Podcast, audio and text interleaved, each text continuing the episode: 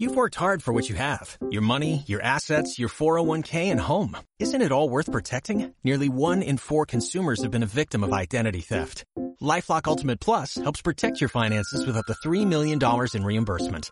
LifeLock alerts you to identity threats you might miss. And if your identity is stolen, your dedicated U.S.-based restoration specialist will work to fix it. Let LifeLock help protect what you've worked so hard for. Save 25% off your first year on LifeLock Ultimate Plus at LifeLock.com slash aware. Terms apply. Nos damos el placer de hablar con un miembro de Poder Ciudadano de la ONG y les vamos a comentar por qué. Ayer habíamos dado cuenta del decreto 690 que tenía que ver con el corrimiento de los límites para las contrataciones directas, de los montos para las contrataciones directas y hoy en Cámara de Diputados también se está tratando el proyecto para la ley de acceso a la información pública. Temas muy importantes que atañen a la transparencia y por eso quisimos desasnarnos sobre esta situación y estamos en comunicación telefónica con Germán Emanuele, creo que lo pronuncié bien, él es de Poder Ciudadano, coordina el área justamente de Acción Ciudadana de esta Fundación Germán. Buenas tardes, Lucía Genovés y Ricardo Sainman, te saludamos. ¿Cómo estás? ¿Qué tal? ¿Cómo están, Ricardo? Gracias por atendernos, Germán. Bueno, eh, empecemos por orden cronológico. Ayer se conoció el decreto 690 y queríamos preguntar en términos de transparencia, ¿en cuánto ayuda o no ayuda esta situación de correr los límites y permitir contrataciones directas por montos tan grandes? ¿no? Estamos hablando de 6 millones y medio de pesos. Bueno, a ver, eh, lo mismo que, pasó en el caso de la Ciudad de Buenos Aires, ya no recuerdo si hace dos, creo dos o tres años, nosotros seguimos sosteniendo lo mismo, a mayores montos obviamente aumentan los pueden aumentar los, niveles de discrecionalidad a la hora de efectuar contrataciones. Bien. A ver, la verdad esto es muy esto es a nivel nacional es muy nuevo, estamos analizando a ver también cómo, cómo podría llegar a repercutir. Hay una también una realidad en materia de aumentos de precios, digo, la inflación ataca, ataca a todos lados, digo, entonces claro. eh, los valores se van corriendo, digo, no es lo mismo eh, los, los, montos que vos podías tener hace 10 años con los montos que tenés ahora. sí, y tampoco es lo eh, mismo estoquear a una ciudad que estoquear a un Estado nacional. Sí, obviamente, pues tiene, tiene sus cosas eh, válidas o, que se pueden ser atendibles y otras cosas que son vinculadas a todo lo que tenga que ver con el, con el aumento de los niveles de discrecionalidad a la hora de hacer contrataciones. A mí me parece, o por lo menos nosotros consideramos, que el, problema no está en, este tipo de aumentos, sino en cómo se hacen las cosas y el nivel de transparencia que hay para hacer cualquier contratación por parte del Estado. Digo. Eh, a nosotros, Germán, lo que, lo que, nos llamó la atención y por eso también derivó en, esta entrevista, es que justamente el decreto 690 se conoce ayer, y el, a media mañana más o menos, y el diario La Nación había sacado una nota muy interesante que tenía que ver con la eliminación de la venta de pliegos, la presentación de ofertas vía Internet para garantizar la transparencia, digo, eh, se presenta como un paso adelante y un paso atrás, casi, el mismo, casi simultáneo en términos de transparencia. Sabemos que hablamos de operaciones de distintos montos y distintos niveles, pero nos llamó la atención eso. ¿Te pasó lo mismo? Sí, a ver. Sí, pero digo, por un a ver, hay que, me parece que hay que verlo a nivel integral y vuelvo a lo mismo, digo, uno puede hacer una licitación pública e igualmente no ser transparente, igualmente puede ser direccionada. Sí, claro. acá el, tema está qué mecanismos se utilizan a la hora de efectuar contrataciones por parte del Estado. Digo, vuelvo, no sé, a una mega obra de infraestructura. Uno puede hacer una, una, licitación pública con todos los pasos que establece la ley de compras y contrataciones, igualmente direccionar la, licitación para el para la empresa que uno quiere que gane. En ese sentido, acá lo que hay que establecer, y me parece que la mejor forma de luchar contra la corrupción es estableciendo mecanismos que prevengan que, que los hechos de corrupción sucedan. Y una vez que la corrupción se descubre, es un fracaso porque básicamente la plata ya se debió del Estado. Entonces, eh, lo importante y el verdadero desafío a nivel gubernamental está en los pasos que uno hace para garantizar la transparencia del proceso y que se minimicen los riesgos en materia de corrupción.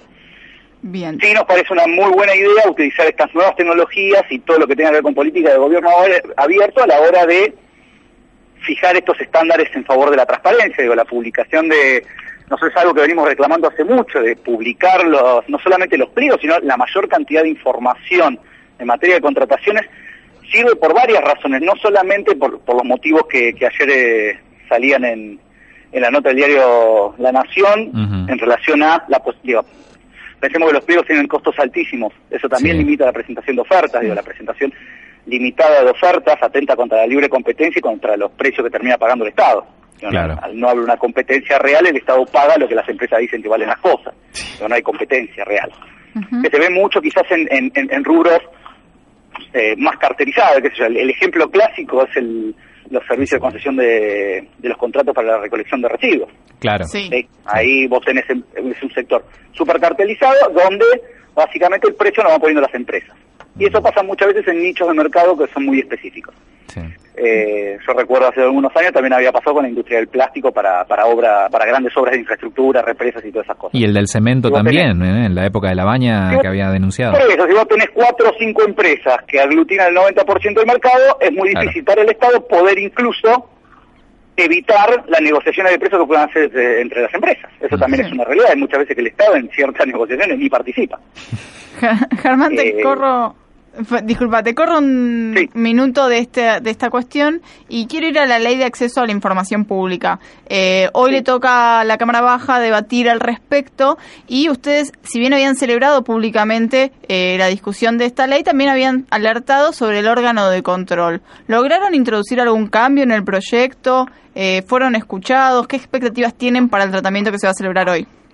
Bueno, eso es lo que, bueno, tal cual lo, que dijiste vos, para nosotros en líneas generales, primero celebramos que, el Congreso esté discutiendo una ley que se nos debe a la sociedad en general hace mucho tiempo, más allá del reconocimiento formal que tiene la Constitución, el acceso a la información pública y la importancia que tiene como tal, y, y lo que haya dicho tanto la Corte como la Corte Interamericana de Derechos Humanos, Sí, hay, algunas cuestiones donde nosotros pusimos un, poco la alerta a modo de recomendaciones, que uno, uno, de los casos es el del órgano garante, en donde hay mucha discrecionalidad del Poder Ejecutivo para poder remover o elegir al titular de este órgano de este órgano garante. Eh, en este momento se está debatiendo, así que veremos si, si las recomendaciones se toman o no se toman.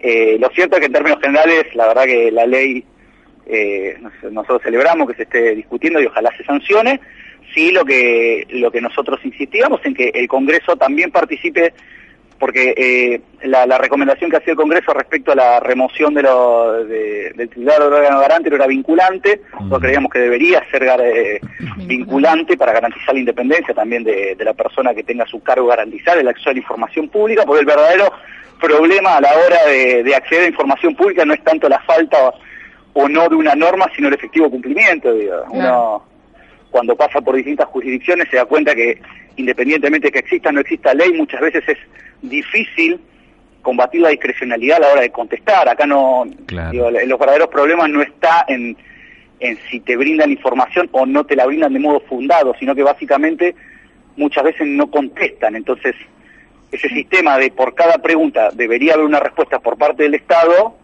en, muchas situaciones no se cumple. Entonces, eh, ahí el verdadero desafío es cómo el, ciudadano puede ejercer efectivamente el derecho a acceso a la información y cómo el Estado garantiza ese acceso. Mm. Eh, Germán, eh, una consulta porque he leído mm, trazos gruesos de este de esta iniciativa y hubo una duda o un dato que me quedó que me quedó picando por ahí. Esta ley atañe directamente a los ciudadanos solamente, ¿verdad? No a, otros organismos públicos que pidan información a, pares, digamos, a otros organismos. A ver, el derecho a acceso a la información pública se lo considera un derecho humano. El titular sigue siendo el ciudadano, las organizaciones, digo, toda persona física o jurídica. Eh, obviamente que hay determinados organismos que tienen facultad de pedir información, pues el, el, típico caso son los legisladores que tienen facultades para pedir informes a determinados organismos. Mm. Eh, lo cierto que sí, esta, esta, esta, ley está pensada básicamente para los que tienen el derecho y todavía no tienen ese reconocimiento formal a través de una ley. Claro, lo que pasa es que eh, tenemos eh, antecedentes de sobra, nosotros que tenemos la suerte de eh, trabajar muy de cerca con informes de organismos de control y me imagino que ustedes también, los reclamos casi sistemáticos e históricos de AGN, por ejemplo, de la Auditoría General de la Nación pidiendo información a determinados... Lo, lo, lees en los informes que te dicen no ha sido entregado tal expediente, no ha sido entregada la información. Eso es lo que lo que lo que eh, lo, que mencionaba antes, digo, la existencia o no de una ley no implica que después uno tenga que recurrir a distintas vías para poder acceder a la información. El caso más más resonante fue el caso de la auditoría contra la propia Sindicatura General de la Nación, que básicamente si la sindicatura no le pasaba la información es el insumo clave de la auditoría a la hora de poder hacer una auditoría los, los informes de la sindicatura. Digo, eso se tuvo que discutir en la justicia. Lo mismo pasa hoy, digo, en, actualmente el Poder Ejecutivo tiene el decreto 1172 y más de una vez se tuvo que discutir judicialmente la, el alcance del acceso a la información pública por, por la propia negativa del Estado de brindar información. Eh, por eso, eh, y ahí una de las cosas que, que nosotros sostenemos y que creemos que tienen que haber mecanismos que no desincentiven al ciudadano a, exigir el, exigir información.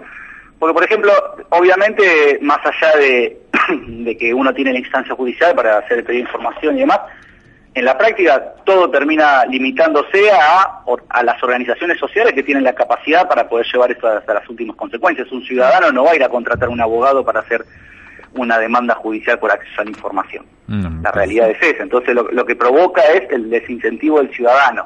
Y en términos más macros, eh, al desincentivar al ciudadano a pedir información también menoscaba la participación ciudadana, porque el acceso a la información es el puntapié inicial para cualquier instancia de participación ciudadana. Yo para poder participar tengo que saber en qué voy a participar mínimamente. Entonces, el acceso a la información, más allá de que en términos teóricos se lo vincula con la libertad de expresión, la libertad de prensa, el, acceso a la información pública es un derecho autónomo en sí mismo y es uno de los pilares para la participación y el control social en los actos de gobierno. En realidad, sí, aparenta como, a mi humildísimo criterio y como periodista te lo digo, me parece como un acto iniciático, porque siempre la pregunta es, está bien, se abren los datos de, pero ¿qué persona, qué ciudadano de a pie, por llamarlo de alguna manera, que no representa un medio de comunicación, que va a ir a preguntar, a dar detalles sobre una este, licitación o lo que sea, en realidad, por lo menos que estén dadas las normas y que se eh, abra la puerta para que esto en algún momento, si le, nos pica el bichito a todos de hacerlo, eh, se, se transforme en una práctica, ¿verdad? Tal cual, y eso también es mucho de, digo, acá tiene que haber toda una, una digo, y acá sí también las, las organizaciones tienen que ser parte de generar una sensibilización sobre la importancia que tiene acceder a información pública, independientemente de que aumenten también los niveles de lo, que hoy se llama gobierno abierto, transparencia activa, que es la, información que el Estado proactivamente publica, sino que el ciudadano también empieza a preguntar, empieza a ser parte y, y empieza a preocuparse por los actos de gobierno, digo, no solamente para controlar los actos que llevan adelante los funcionarios que uno elige para representarlos, sino también para participar de distintas instancias, digo, hoy desde lo local hasta lo hasta la nacional. Hay muchas instancias en donde el ciudadano puede participar, en la Ciudad de Buenos Aires está el ámbito de las comunas, existen ciertas situaciones en donde se, exigen audiencias públicas, existen herramientas como por ejemplo la elaboración participada de normas. Digo, hay mucha, hay mucha cultura generada en torno a la participación ciudadana que ha quedado media media trunca quizás en estos últimos años, que me parece que es esencial volver a recuperarla y, y darle un verdadero sentido a lo que son estos institutos de democracia semidirecta, para llamarlo de, alguna de, algún modo. Gracias, Germán, por tu tiempo. Estamos atentos a la, aprobación de esta ley y vemos la reglamentación y demás y seguramente te volveremos a convocar. Muy bien. Un abrazo. gracias. Hablábamos con Germán Emanuele, sí, de Poder Ciudadano. Es momento de ir a una pausa interesante los conceptos. Vamos a ver. También ojo que, que la información esté publicada no quiere decir que sea de acceso público. Digo que puede estar bastante encriptada, bastante ilegible y que el ciudadano tenga la información pero no se puede entender.